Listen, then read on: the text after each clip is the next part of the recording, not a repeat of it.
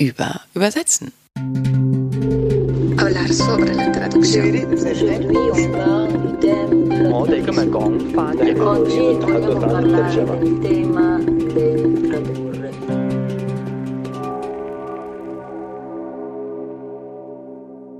Herzlich willkommen zur 20. Folge von Über Übersetzen. Beim letzten Mal hatte ich Marike Heimburger zu Gast und wir haben über Verbandsarbeit gesprochen und über persönliche Grenzen beim Übersetzen und über Literatur von Frauen und warum es schön und wichtig ist, mehr Autorinnen zu übersetzen. Ja, und dann haben wir noch über die Rolle der Lebenserfahrung beim Übersetzen gesprochen. Denn Übersetzerinnen bringen viel mehr mit als nur Sprachen. Lebensjahre, die sie in verschiedenen Ländern gelebt haben, Menschen aus vielen Kulturen, Freundschaften, die teilweise jahrzehntelang über Grenzen hinweg gepflegt werden und ganz, ganz viel Wissen, Empathie, Neugier und Belesenheit. Ja, und genau darum habe ich heute Matthias Naumann zu Gast. Der nimmt uns nämlich mit nach Israel.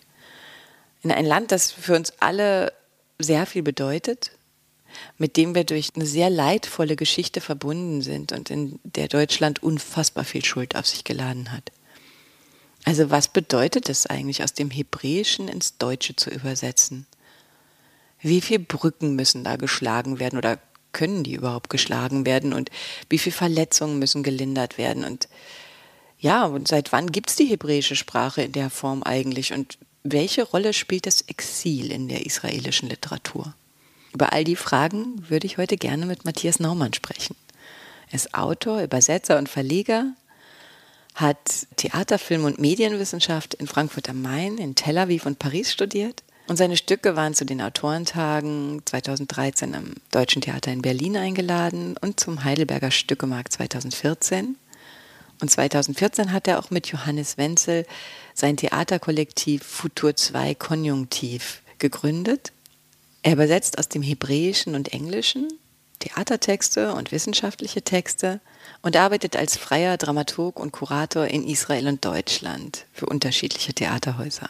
2011 hat er seinen eigenen Verlag gegründet, den Neophelis Verlag. Und außerdem hat er 2006 bis 2008 mit Stefanie Plappert die wissenschaftliche Leitung des Wollheim Memorials in Frankfurt am Main mit einem Interviewprojekt mit Überlebenden des KZs Buna Monowitz Außerdem hat er zahlreiche Artikel und Bücher rausgegeben. Aber Matthias hat so viel gemacht, dass ich euch das einfach alles in die Shownotes schreibe und ihr könnt dann da alles finden. Und ich bin Yvonne Griesel, Übersetzerin aus dem Französischen und Russischen, außerdem Übertitlerin und habe mich mit meiner Firma Sprachspiel darauf spezialisiert, fremdsprachige Inszenierungen zu übertragen.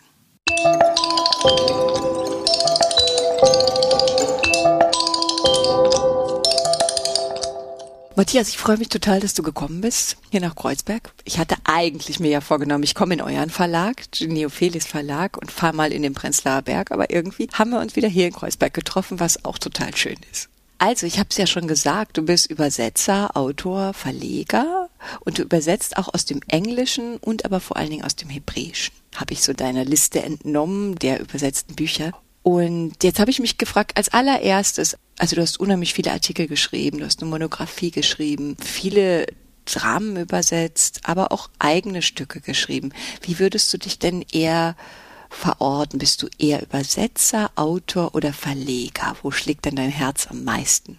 Ich würde wahrscheinlich erst Autor, dann Übersetzer und Verleger sagen. Aha.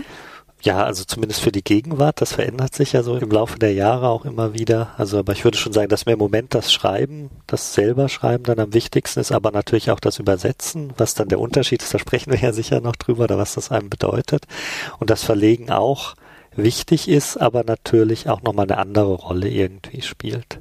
Mhm. Und meintest, das verändert sich? Also das heißt, wie hast du denn angefangen? Weil du ja eben die vielen Artikel oder auch dieses Buch oder so erwähntest, mhm. beziehungsweise die Übersetzung aus dem Englischen, was auch wissenschaftliche Texte waren. Das kommt alles aus der Zeit, wo ich mich mehr noch theaterwissenschaftlich beschäftigt habe, was ich jetzt für die Gegenwart weniger sagen würde, dass das zentral wäre. Mhm. Das heißt, du kommst aus der Theaterwissenschaft, das hast du studiert und da hast genau. du auch deinen Abschluss gemacht. Und du hast dann in Tel Aviv und in Paris studiert. Wie kam es denn dazu?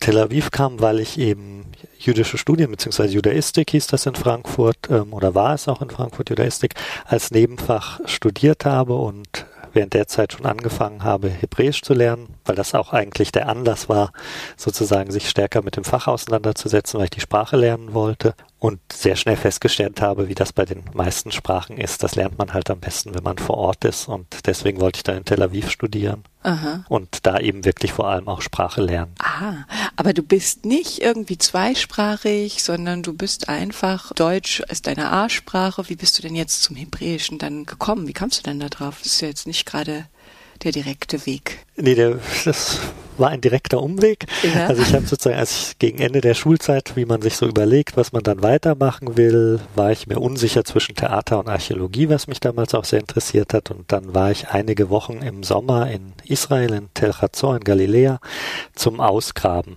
Also wo man so als unbedarfter, nichtswissender Freiwilliger trotzdem bei so einer wissenschaftlichen Ausgrabung mitmachen konnte. Mhm.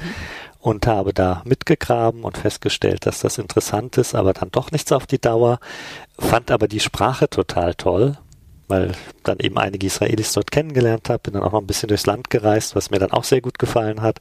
Und damit war eben die Entscheidung, sich mehr mit dieser Sprache und dieser Kultur stärker auseinanderzusetzen, als sozusagen vorher auch schon gewisses Interesse für Israel da war, aber dann so stark eben wirklich die Sprache lernen zu wollen.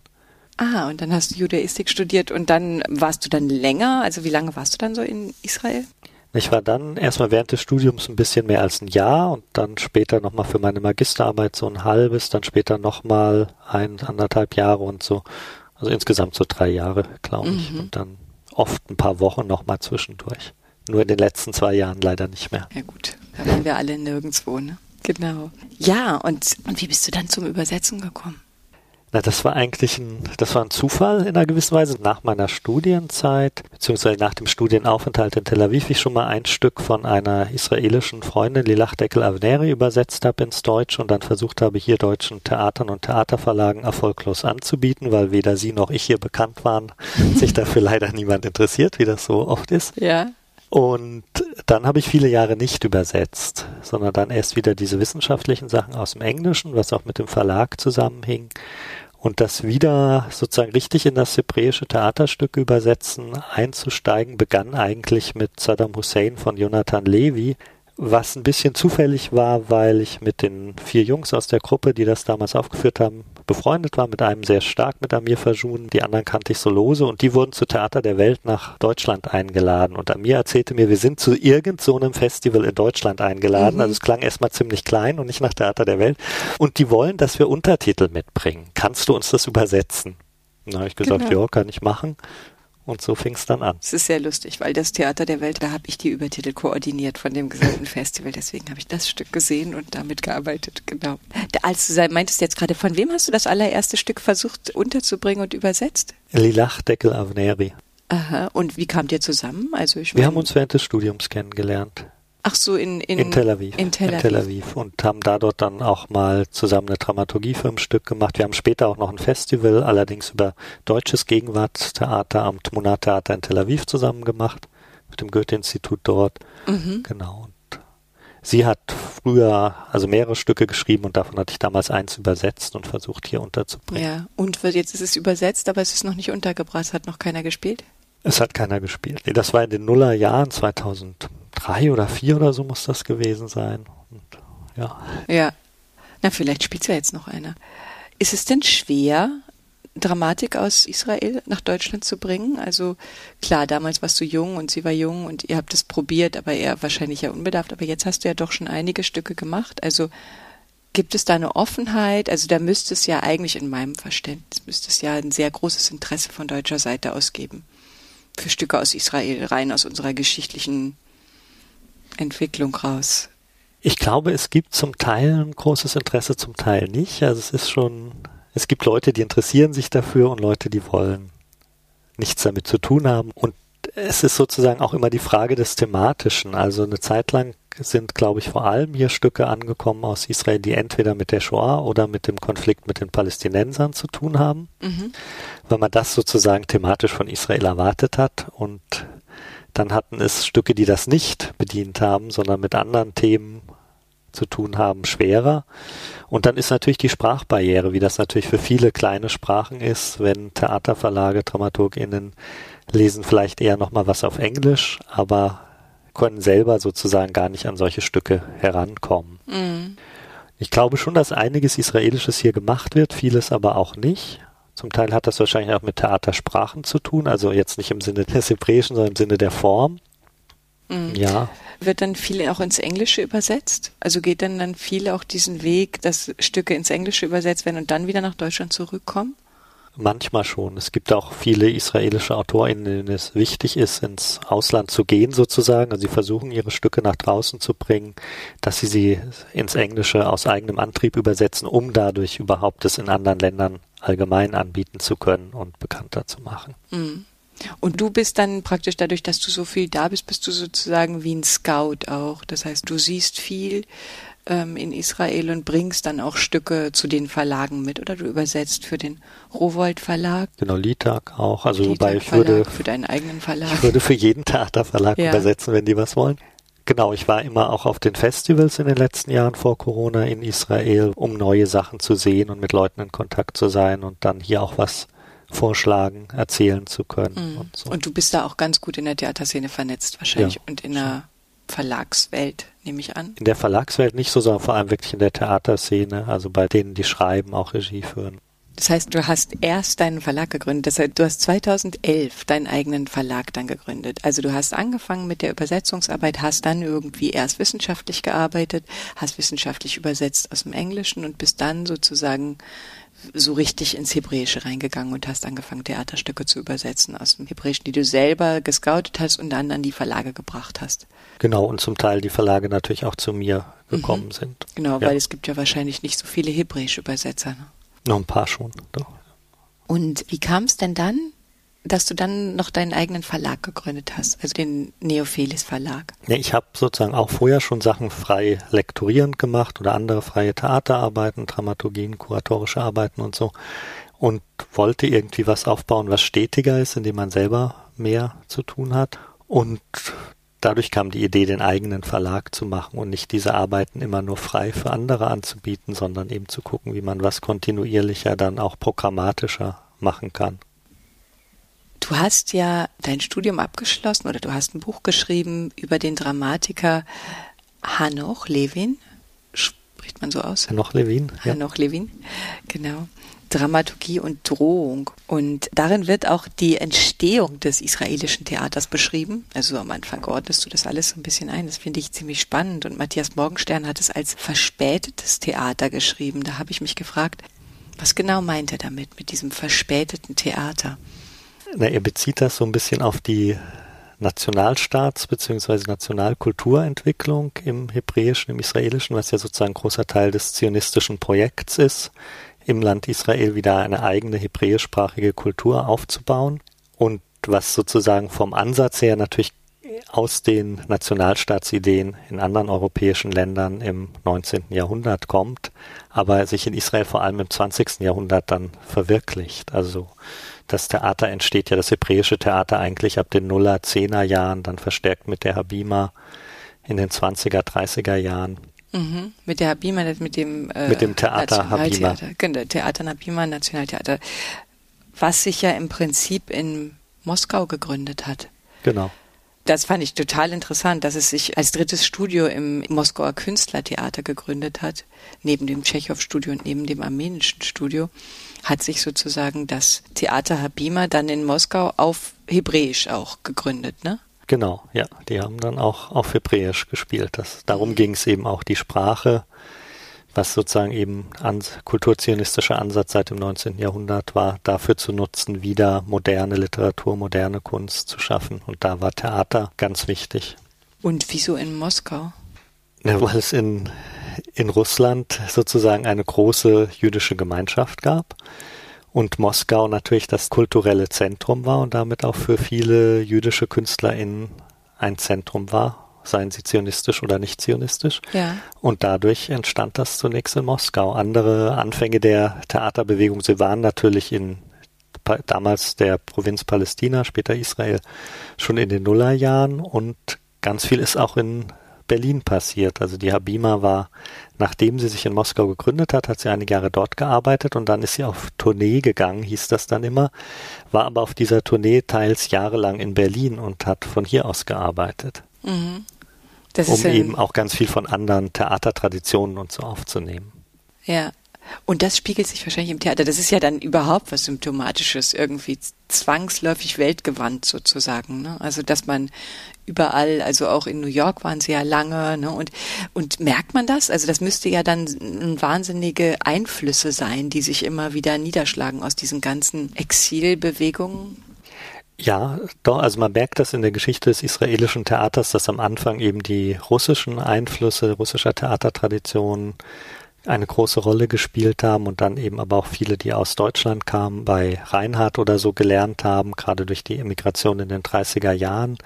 Und dann eigentlich ab den 50er Jahren aber das angelsächsische Theater einflussreicher wird und neue Impulse setzt, Leute von dort nach Israel kommen und dann natürlich auch wieder Theatersprachen wie wird Theater gemacht, wie wird dafür geschrieben, wie wird es aufgeführt, anders beeinflussen. Mhm. Dann, dann ist es auseinandergefallen, 1926 dann. Die Oder- Gruppe hat sich gespalten, welche sind in den USA geblieben, andere sind nach Berlin zurückgekehrt und sind dann später in das Mandatsgebiet Palästina ausgewandert und haben die Habima dort nochmal als Theater richtig mit eigenem Ort begründet und die besteht bis heute, ist heute das sogenannte Nationaltheater. Ja. Und was so ungewöhnlich daran ist, oder was du da so beschreibst, was ich so spannend fand, was so ungewöhnlich ist, ist im Prinzip ist das Hebräisch als Alltagssprache da erst so richtig aufgetreten, oder? Also es vorher hat Jiddisch eine Rolle gespielt oder das wurde ganz viel aus dem Jiddischen übersetzt auch? Genau, es wurde sozusagen der Dibuk zum Beispiel ist eigentlich ursprünglich ein jiddisches Stück von Ansky, das dann eben Bialik müsste das gewesen sein, von Bialik ins Hebräische übersetzt wurde, um es eben auf Hebräisch aufzuführen. Und die Hebräisch sozusagen wieder zur modernen Alltagssprache zu machen, be- beginnt im 19. Jahrhundert mit Eliezer ben Yehuda, der dann wirklich auch anfängt, die Grammatik zu modernisieren, Wörter zu erfinden. Es gibt natürlich für die moderne Welt viele Wörter, die es vorher im Hebräischen dann gar nicht gibt, also was auch bis heute dann anhält Was hält bis heute an? Dass man sozusagen Wörter sozusagen natürlich, das jetzt in anderen Sprachen auch so dazu erfinden muss, aber in diesen ersten Jahrzehnten ist es natürlich ganz stark, wenn man die Sprache wieder für den Alltag benutzbar machen will, die vorher vor allem für religiöse Traditionen verwendet wurde und dadurch sich über die Jahrhunderte als zentral in den Gemeinden erhalten hat, muss man natürlich plötzlich ein anderes Vokabular noch mit dazu finden, was vorher nicht gebraucht wurde. Mhm, und dadurch werden eben. Wörter erfunden, sozusagen. Ah, das ist so eine ganz, ganz dynamische Sprache dann in dem. Ist es besonders schwierig zu übersetzen dann? Heute würde ich das nicht sagen. Also die Dynamik ist jetzt, glaube ich, heutzutage nicht stärker als anderswo. Es gibt halt unterschiedliche Sprachschichten da drin, je nachdem welche Autoren. Jemand wie Jonathan Levy verwendet dann auch gerne mal ganz alte Wörter Ja, ist mir auch aufgefallen. aus älteren Sprachschichten eben auch, die man vielleicht gar nicht so gängig heute benutzen würde. Dadurch kriegt man halt eine andere poetische oder literarische Qualität Ja. in so einem Ist es auffällig fürs Hebräische? Ist es anders als im Deutschen zum Beispiel? Also, dass man mit diesen Sprachebenen oder Sprachschichten aus verschiedenen Jahrhunderten spielt? Ich würde sagen, man kann es anders, weil sie zum Teil noch näher sind, weil man eben vieles über die religiöse Tradition, die ja weiter da ist, zumindest für die Menschen, die religiös leben oder religiös sind irgendwie, auch sehr alltagspräsent mit ist, auch andere Sprachschichten alltäglicher kennt, als wenn man bei uns, glaube ich, jetzt irgendwas Mittelhochdeutsches oder so einfügen würde. Das würde gar nicht Das würde gehen. sich viel fremder anfühlen. Ja. Ah, und das ist verständlich sozusagen Ja. für viele. Und du würdest sagen, dass das mit diesen Sprachschichten wäre jetzt schon eine Sache, die im Hebräischen interessant ist. Da kann ich mir schon vorstellen, dass man da, wenn man das übersetzen möchte, dann, dass man sozusagen ein anderes Instrument wählen muss im Deutschen. Weil du kannst ja nicht aufs Althochdeutsch dann gehen, um diese verschiedenen Differenzen zu machen. Ne, Und es wäre ja auch nicht richtig, also weil es wäre dann letztlich zu fremd. Und wie löst du sowas? Ne, man, man sucht nach Worten, die irgendwie nicht ganz alltäglich sind, aber die auch nicht klingen, als würde man jetzt eine Fremdsprache hören, wie Althochdeutsch oder Mittelhochdeutsch klingt ja entweder wie ein sehr starker Dialekt oder wie eine Fremdsprache. Also es ist uns ja nicht gewohnt. Insofern müssen es schon heutige Worte sein, aber es gibt ja im Deutschen einen sehr reichen Wortschatz und auch viele Sachen, die man seltener benutzt oder Sachen, die man umgangssprachlich öfter benutzt. Ich löse das dann eher dadurch, dass es halt auf jeden Fall nicht so umgangssprachlich auch sein darf. Mhm, sozusagen stilistisch setzt du das ab. Also was natürlich immer eine große Rolle spielt, wenn man über Israel redet, ist die Exilfrage. Ist das was, was sich in der Literatur widerspiegelt oder in den Stücken, die du übersetzt? Die, die Frage des Exil, Autorinnen im Exil, Übersetzerinnen im Exil. Das ist ein großes Thema, was zum Beispiel Larissa Schippel bearbeitet mit einem Forschungsprojekt, worüber wir dann beim nächsten Mal nochmal, da würden wir noch ein bisschen einsteigen. Aber ich habe mich gefragt, ist das auch ein Thema, was dir immer wieder begegnet in der Literatur? Klar, es begegnet einem gerade, wenn man sich die frühere israelische Theatergeschichte, auch was wir eben mit der Habima besprochen hatten, oder dann deutschen Theatereinwanderern wie Lobe oder Jessner oder so, die dann dort gearbeitet haben, anguckt. Aber ich glaube, man muss das aus der israelischen Perspektive würde es sich ein bisschen anders darstellen, weil das zionistische Narrativ ist ja die Juden und Jüdinnen aus der Welt zurück aus dem Exil sozusagen zurück ins Land Israel zu bringen. Also das war die zionistische Absicht. Deswegen gibt es bis heute dieses Staatsbürgerschaftsgesetz, dass jeder Jude, jede Jüdin automatisch die israelische Staatsbürgerschaft bekommen mhm. kann, sozusagen ins Land zurückkehren. Ja. Und ich glaube aber für das Kulturelle, für so theatrale, literarische und so Darstellungen ist vielleicht die Unterscheidung zwischen hier und dort, also hier im Lande Israel und dort im Rest der Welt, was dann aber auch oft eben das Europa der Zeit, bevor man zurückgekehrt ist oder wo man jetzt vielleicht wieder hinfährt, wo man Kontakte hat, wo man eine biografische Zeit verbringt, eine Rolle spielt und damit sozusagen dieses zwischen hier und dort sehr viel in der historischen, kulturellen Abhängigkeit, Verquickung eine große Rolle dabei spielt. Mhm. Weil Israel ja auch stark aus den unterschiedlichen Kulturen dort jetzt wieder seines deutsche, französische, osteuropäische, russische sich zusammengesetzt hat und natürlich aus den arabischen Ländern. Ja aha, dann, dann, dann kann man mit dem Begriff Exil in dem Fall jetzt so gar nichts anfangen, sondern man spricht von hier und dort. Das ist ja auch schön. Ich würde sagen, das wäre ja. präsenter dann. Ja. Weil Exil ist natürlich sozusagen, das wäre im hebräischen Galut, ist in einer gewissen Weise eben auch religiös mhm. konnotiert mhm. über diese Jahrtausende lange Geschichte, dass nach der Tempelzerstörung das Volk Israel eben ins Exil gehen musste und mhm. aus dem Exil wieder zurückkehren soll. Jetzt nach. Ja. Ah, okay. Ah, siehst du, da macht man sich so schnell gar nicht klar, wie das zusammenhängt. Ja, und was sind denn dann die Themen, mit denen du es zu tun hast in deinen Stücken, in deiner Literatur, die du übersetzt? Also, wenn es das nicht ist? Also das hier und dort ist es wahrscheinlich auch, ne? Also du hast das Stück Amsterdam von Maya Arada Yassur übersetzt. Da, also in, in vielen Stücken kommt das vor. Aber was ist das? Was würdest du sagen? Gibt es irgendwas, wo du sagst, ja, das ist schon etwas, mit dem ich mich vermehrt auseinandersetze in meinen Stücken? Es gibt sozusagen die Themen, die eben dem kulturellen Kontext geschuldet sind. Und das bedeutet natürlich immer wieder Stücke, die sich mit der Shoah zum Beispiel auseinandersetzen, was mich beschäftigt, weil ich dazu eben auch noch ein Buchenband machen will, wozu natürlich auch Mayas Amsterdam gehört, weil es da ja für diese Geigerin, die in Amsterdam lebt, also sozusagen einige Zeit ihres Lebens nicht in Israel verbringt, sondern ihre künstlerische Karriere dort macht. Mhm. Aber im Jetzt, ne? Also Im jetzt, jetzt vor genau. zehn Jahren oder so. Mhm. Aber dann imaginiert sie in diesem Haus, in dem sie lebt, eben eine Verfolgungsgeschichte aus mhm. dem Nationalsozialismus, die getriggert wird durch eine hohe Gasrechnung, die sie erhält und die nicht bezahlt worden sei. Und damit ist natürlich sozusagen die Shoah präsent, ohne dass das damals ausgespielt oder dargestellt wird. Ja. Und das würde ich sagen, ist ziemlich typisch für israelische Vergangenheitsbezüge gerade auf die Shoah, dass es ganz oft um den Erinnerungsdiskurs geht und dass ja. über die Jahrzehnte man dann beobachten kann, wie sich der Erinnerungsdiskurs in der theatralen Darstellung eben auch verändert oder die Veränderung in der Gesellschaft in der theatralen Darstellung mhm. reflektiert werden. Das ist sicher ein Thema. Ein anderes sind eben auch religiöse Fragen, also das Verhältnis von religiöser und säkularer Gesellschaft wie mhm. religiös, wie säkular will die Gesellschaft sein? Wie lebt man zusammen? Dann natürlich der Konflikt oder auch das Zusammenleben mit der arabischen Minderheit und den PalästinenserInnen.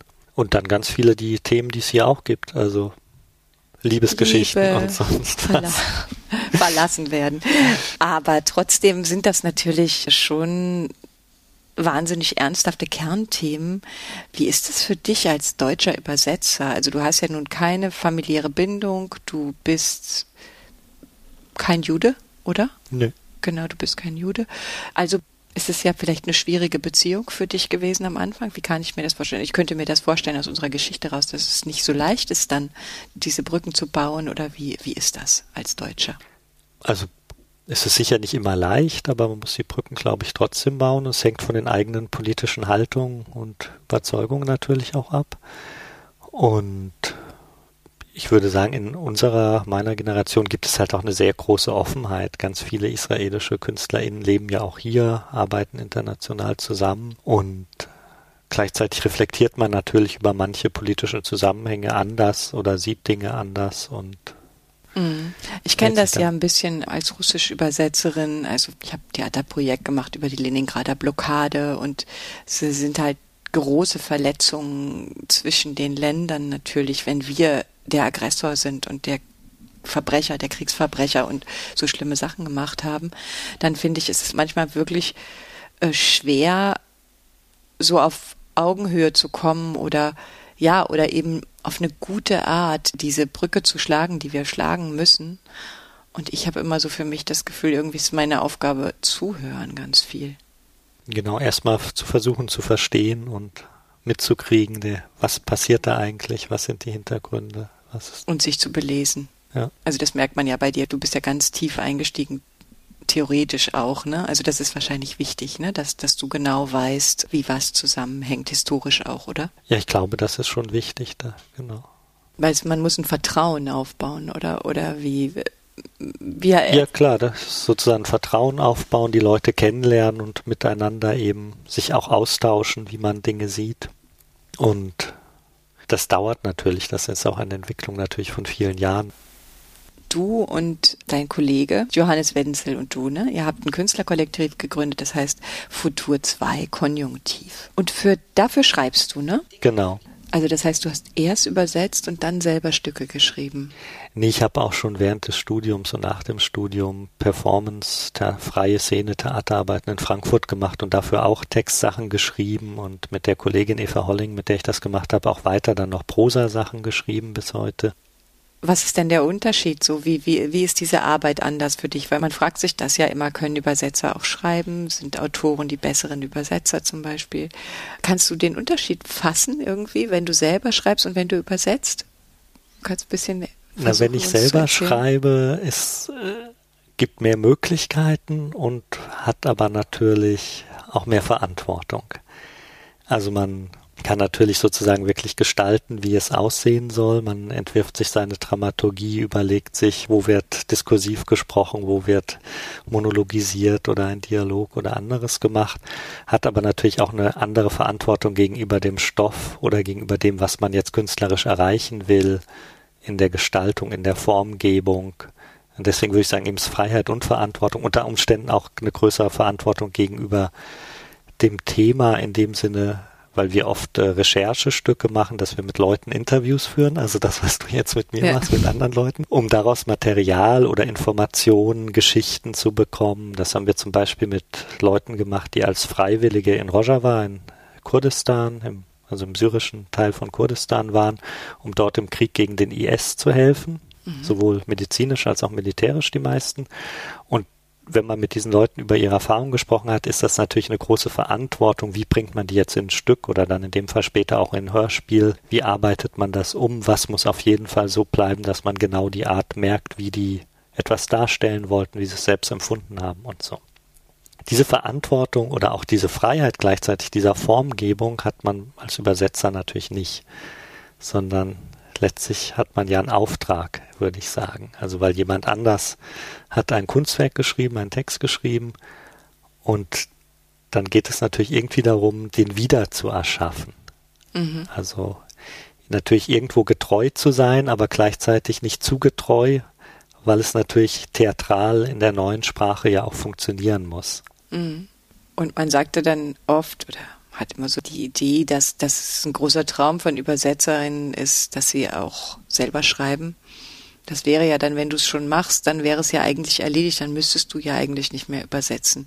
Ah, ich finde manchmal Übersetzen auch ganz schön, weil es sozusagen, es ist halt schon da und man hat jetzt dieses Spiel, dass man finden muss, wie funktioniert es am besten im Deutschen. Aber für den Rest, das jetzt aufzubauen, was passiert in Szene 1, was passiert dann, warum dieser Ablauf, bin ich nicht so verantwortlich. Also es passiert höchstens mal dadurch, dass von Maya die letzten Stücke alle zuerst in Deutsch und dann in Hebräisch erst aufgeführt wurden, ah. dass ich das eigentlich übersetze, bevor es überhaupt jemand aufgeführt hat und wir dann nochmal über Sachen reden und sie dann manchmal auch Dinge nochmal ändert. Also es gibt dann manchmal neben der Übersetzung so ein bisschen dramaturgische Mitarbeit. Mhm. Ach, du arbeitest als Dramaturg bei deiner eigenen Übersetzung mit? Es ist nicht offiziell als Dramaturg, ja. aber wir sprechen dann über Dinge und dann führt es manchmal dazu, dass sich Sachen eben nochmal verändern, dass sie was verändert. Und dann hat man natürlich schon Einfluss auf die Form sozusagen mit oder stellt, aber letztlich ist es natürlich die Autorin oder der Autor, der schon was geschrieben hat und dann ist es auch ganz schön, dass man das einfach befolgen kann, der, als Übersetzer, finde ich. Mhm. Dass man das nicht erschaffen muss, sondern. Also praktisch zwei unterschiedliche Aufgaben, die aber beide sehr reizvoll sind. Genau. Aber lass uns noch ein bisschen über das Übersetzen vielleicht konkret aus dem Hebräischen sprechen. Das mit den unterschiedlichen Schichten, hast du schon gesagt, mit den Sprachschichten. Gibt es noch was anderes, was deine Arbeit irgendwie interessant macht als Übersetzer? Oder schwierig oder anspruchsvoll oder?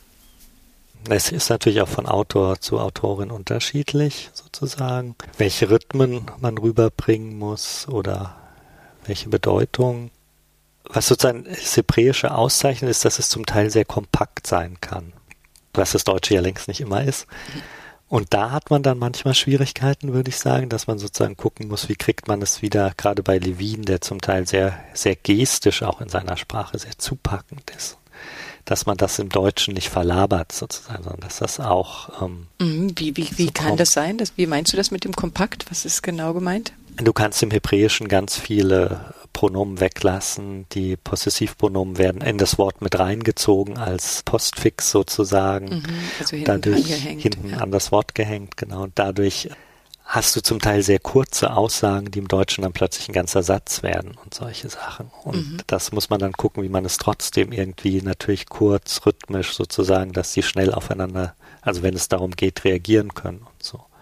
Ja, dann gibt es im Hebräischen einfachere Reimstrukturen, dadurch, dass die Pluralendungen weiblich-männlich immer sowohl in den Substantiven als auch Adjektiven als auch Verben sehr oft ähnlich sind.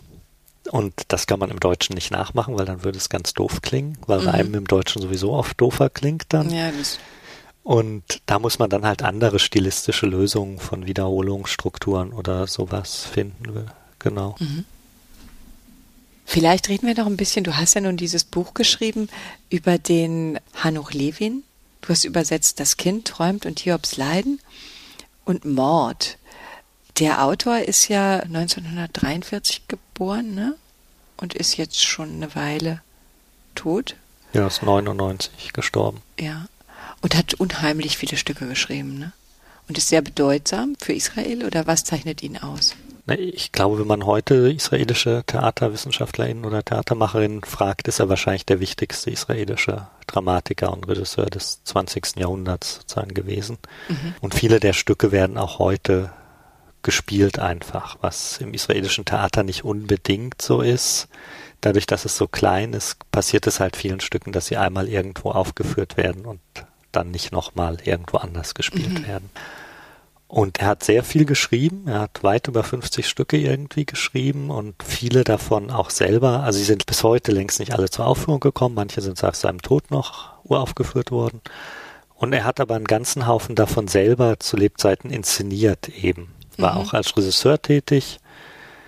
Und das war ihm zum Teil auch sehr wichtig, dass er selber eben diese Stücke aufführt dann ist auch immer wieder bemerkenswert, welche Stücke er dann doch andere hat machen lassen, ab dem Zeitpunkt, wo er selber auch als Regisseur gearbeitet hat. Ja, welche denn? Welche er sozusagen, zum Beispiel Mord hat er nicht selber uraufgeführt Aha. und so. Und warum das dann letztlich so war, darüber kann man nur spekulieren, glaube ich. Ach so, manche hatte dann, ey, das macht es ja immer nicht ganz so einfach für die Stücke, finde ich. Wenn die Regisseure selber ihre Stücke schreiben und dann selber inszenieren, sind die sehr zugeschnitten. Teilweise, ne? Ja. Genau. Und warum spielt er so eine große Rolle? Weil seine Theatersprache sehr, sehr stark, sehr speziell ist. Also literarisch sind es sehr qualitätvolle Texte. Und er hat es geschafft gerade, also er hat angefangen mit sehr politischen Satiren kurz nach dem Sechstagekrieg und war damit sehr schnell sehr umstritten und bekannt mhm. und hat sich dann immer wieder auch als politischer Autor profiliert. Also hat auch zum Libanonkrieg und später eben Mord zum Beispiel auch oder auch Das Kind träumt sind eben auch sehr politische Stücke und hat eine Zeit lang aber auch Komödien geschrieben, die in den 70er, 80er Jahren in so einem kleineren, heruntergekommenen Stadtviertel einer israelischen Großstadt, also wahrscheinlich so ein Abbild von Levi Shalom, wo er herkam. Also die in einem kleinen Stadtviertel spielen und so Alltagsfiguren zeigen, die irgendwie zwischen lustig und traurig sind, was mhm. so Einflüsse von jiddischen Komödien aufnimmt, von so einem Humor, was aber auch gleichzeitig eine Melancholie hat, ganz viele Alltagsprobleme in einer allgemein gültigen, gar nicht so spezifischen Art schildert. Und das ist, wird bis heute gerne gespielt und gesehen und so. Ist zum Teil vielleicht auch schwerer übertragbar, weil es auch sehr zeitgebunden ist. Mhm. Also was so die Geschlechterverhältnisse und so angeht. Aber dadurch ist er, durch diese Sachen ist er bekannt und erfolgreich geworden. Und dann hat er in den 80er Jahren auch sehr grausame mythologische Stücke, also wie Hiobs Leiden zum Beispiel, was die Hiob-Geschichte neu erzählt, aber relativ hoffnungslos ohne Gott und auch recht grausam am Ende mhm. zum Beispiel gemacht. Und du meinst, es ist schwer zu übertragen, es ist schwer zu übertragen auch ins Deutsche und auf deutsche Bühnen, dass man das spielen kann? Das würde ich nicht sagen für alle Stücke. Ich würde sagen, dass es einige Stücke gibt, die sehr gut auf deutschen Bühnen funktionieren könnten. Also wie zum Beispiel wird das Kind träumt, was Antje Thoms ja 2018 in Augsburg gemacht hat, dass das super funktioniert hat. Und das, das erzählt eben auch so eine Fluchtgeschichte, die eigentlich auf alle möglichen Kontexte übertragbar ist und ja auch schon in Levins Stück nicht eindeutig historisch verortet ist. Also wenn man nur den Stücktext nimmt. In seiner Uraufführungsinszenierung gibt es dann Bilder, die es klarer auf einen Shoah-Hintergrund ausrichten. Aber wenn man erstmal nur den Text nimmt, ist es einfach eine Fluchtgeschichte. Die man ja sehr gut heute auch übertragen kann. Überhaupt finde ich die Themen wie Krieg, Flucht, das, das wie hast du gesagt, das da und das dort, das ist ja um uns rum gerade irgendwie durch die Ukraine-Krise, dann wäre damit die ganze Zeit umgeben. Das ist ja eigentlich was, was man sozusagen auch lernen kann, wahrscheinlich aus den Stücken oder, oder wo man sich anbinden kann, ja. sozusagen an die Stücke. Also eigentlich sind die dann aktueller, als man denkt. Ne? Ja, auf jeden Fall eben. Ich würde sagen, einige Stücke behalten ihre Aktualität oder sind ja in anderen Ländern, also zum Beispiel in Frankreich, wird Levine ja sehr viel gespielt und ist auch sozusagen sehr erfolgreich. Mhm. Auch dadurch, dass eben er seit Jahren gerade von Laurent Sondrovitch sehr viele der Stücke übersetzt. Von wem? Laurent Sondrovitch. Mhm. Sehr viele der Stücke übersetzt wurden und auch in Buchausgaben erschienen sind. Mhm. Und irgendwie fehlt das in Deutschland noch ein bisschen. Und du hast ja auch in Frankreich, in Paris studiert. Das heißt, bist du in Kontakt mit dem Übersetzer, mit dem französischen mit der Übersetzerin, Übersetzer? Der, ja, genau. Und tauscht ihr euch dann aus über die Schwierigkeiten der Übersetzung und wie? Äh da sie die meisten Sachen, die ich jetzt übersetzt habe, schon übersetzt hat, ist der Austausch meistens eher eindimensional, also eindirektional im Falle von Levin. Ja.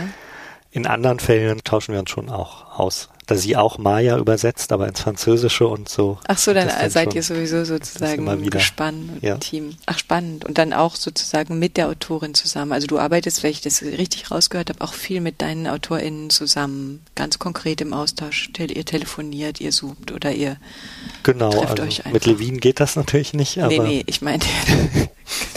mit den anderen finde ich das auch als Übersetzer, aus der Übersetzerperspektive durchaus ein Vorteil, wenn ich Fragen habe oder wenn ich Entscheidungen treffen muss, die sozusagen wirklich etwas bedeutungsmäßig in die eine oder andere Richtung lenken, weil man eine Zweideutigkeit oder Mehrdeutigkeit nicht so wiederherstellen kann. Auch finde ich es halt sehr gut, mit der Autorin, dem Autor sprechen zu können mhm. und darüber sich zu beraten, wohin will man gehen. Mhm. Weil letztlich ist es ja auch ihr Text. Ja, genau. Und wie ist es dann? Triffst du die oder telefoniert ihr oder wie tauscht ihr euch das aus? Das ist unterschiedlich. Also mhm. telefonieren oder E-Mailen oder sich treffen, wenn ich dort bin, oder? Ja. Also es ist schon eine sehr persönliche Arbeit sozusagen. Ja, aber ich glaube, das ist bei anderen, also das wahrscheinlich allgemein im Theater übersetzen, wenn es um lebende Autoren geht, dass man das macht. Ja, ja. das stimmt. Das stimmt auch.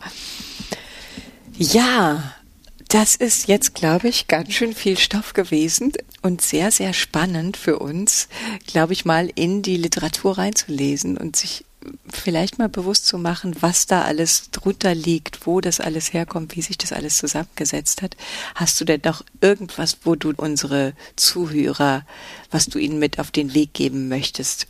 Da würde ich sozusagen zum bisschen mit dem Thema verbunden das Buch Zwischen allen Bühnen von Tom Levy empfehlen, das sich mit der Immigration sozusagen nach man in das Mandatsgebiet Palästina beziehungsweise nach Israel in den 30er, 40er Jahren beschäftigt, also zwar mit den Theaterleuten, die dorthin gekommen sind und wie die aufgenommen wurden, was sie dann dort vor Ort machen konnten oder nicht machen konnten, wie versucht wurde, sich in das hebräischsprachige Theater zu integrieren, einen Weg zu finden, Arbeitsmöglichkeiten, wie manche Leute aber trotzdem auch noch versucht haben, was deutschsprachig dort zu machen, was nicht immer so gut ankam. Und das ist eine sehr detailreiche oder materialreiche historische Studie, die er da gemacht hat. Also wenn man sich damit auseinandersetzen möchte, kriegt man da sehr viel. Ja, das ist doch super. Danke. Das machen wir dann. Dann also alle, die sich jetzt noch ein bisschen darüber hinaus beschäftigen wollen damit, denen sei dieses Buch ans Herz gelegt. Matthias, vielen, vielen Dank, dass du gekommen bist, dass du mir so viel erzählt hast. Ich glaube, ich muss mir jetzt auch dieses Buch besorgen und mich jetzt noch mal ein bisschen weiter reinlesen, aber ich habe heute schon total viel erfahren. Vielen Dank, Dank dir für die Einladung. Ja, Dankeschön. Das war über Übersetzen. Vielen Dank fürs Zuhören. Wir hoffen, es hat Spaß gemacht. Und auf unserer Website über übersetzen.de verlinken wir alle Informationen zu dieser Folge, ein paar interessante Texte und weiterführende Links. Ja, wenn Sie mögen, abonnieren Sie doch über Übersetzen überall, wo es Podcasts gibt. Empfehlen Sie uns weiter, diskutieren Sie mit uns auf Facebook, Instagram oder wenn Sie oder ihr Anregungen habt oder Kritik oder Fragen, könnt ihr uns auch einfach per E-Mail kontaktieren. Schreibt uns doch einfach an podcast.sprachspiel.org. Wir freuen uns eigentlich über jedes Feedback.